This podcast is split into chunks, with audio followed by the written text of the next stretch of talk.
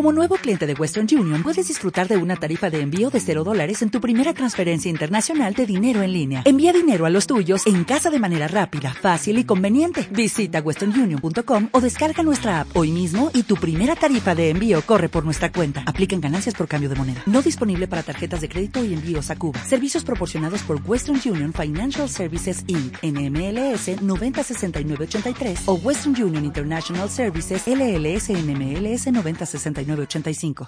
Relatos de terror. Las vías del ferrocarril. Hace muchos años fui de visita con uno de mis primos hasta la ciudad de San Antonio. Como en otros estados de la Unión Americana, aquí abundaban las historias sobre sitios encantados y apariciones, con las que era mejor no toparse en medio de la noche. La leyenda que más nos llamaba la atención era la de unas vías abandonadas de ferrocarril. Los lugareños comentaban que estaban embrujadas. Recuerdo que la historia, aunque escalofriante, siempre me había parecido un poco verosímil. La misma trataba de lo siguiente. Un día, los chicos de una clase de primaria fueron a hacer una excursión, se montaron todos en el autobús escolar y se pasaron el día completo afuera, sin imaginar la desgracia que el destino les había reservado. Al atardecer, el bus se disputó a regresar al colegio donde serían recogidos por sus padres, solo que durante el trayecto tenían que pasar cerca de la estación de ferrocarriles. Ansioso por terminar su turno como chofer, el conductor quiso tomar un atajo y sin avisarle a los profesores decidió atravesar por las vías aparentemente solitarias y abandonadas. Justo cuando se encontraba en medio, el autobús se apagó y el silbido distante de una locomotora se anunció, aterrando a los niños. Desesperado el chofer intentó encender el transporte una y otra vez sin éxito. Las puertas no respondían, estaban atrapados en el interior. El tren dobló una curva y se dirigió a toda velocidad contra ellos. Esa noche todos los niños murieron. El autobús había recibido un fuerte impacto y muchos de ellos fueron arrollados por el ferrocarril. No hubo un solo sobreviviente. Desde entonces se dice que las vías aquellas están malditas.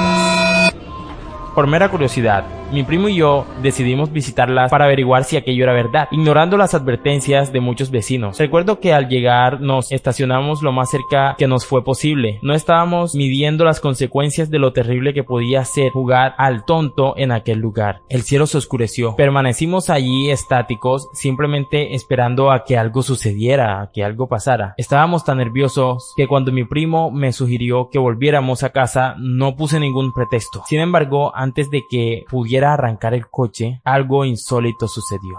Este comenzó a rodar solo hasta las vías del tren. Aterrados nos abrazamos y tratamos de salir en vano. Cinco largos minutos transcurrieron hasta que el coche paró de moverse y finalmente pudimos encenderlo. Ninguno de los dos pudo conciliar el sueño durante las horas siguientes. Decidimos salir de San Antonio esa misma noche y tras seis horas de camino, sin hablar en la carretera, fuimos capaces de estar frente a nuestro hogar. Al bajarnos del vehículo nos dimos cuenta de que éste había acumulado una buena cantidad de polvo durante el camino. No obstante, no fue ese detalle el que nos heló la sangre. Sin dar crédito a lo que veíamos, nos quedamos mirando las ventanas con atención. Decenas de manos pequeñas se encontraban marcadas sobre el vidrio. Este fue un relato de terror narrado por Casa Leyendas. Las vías del ferrocarril.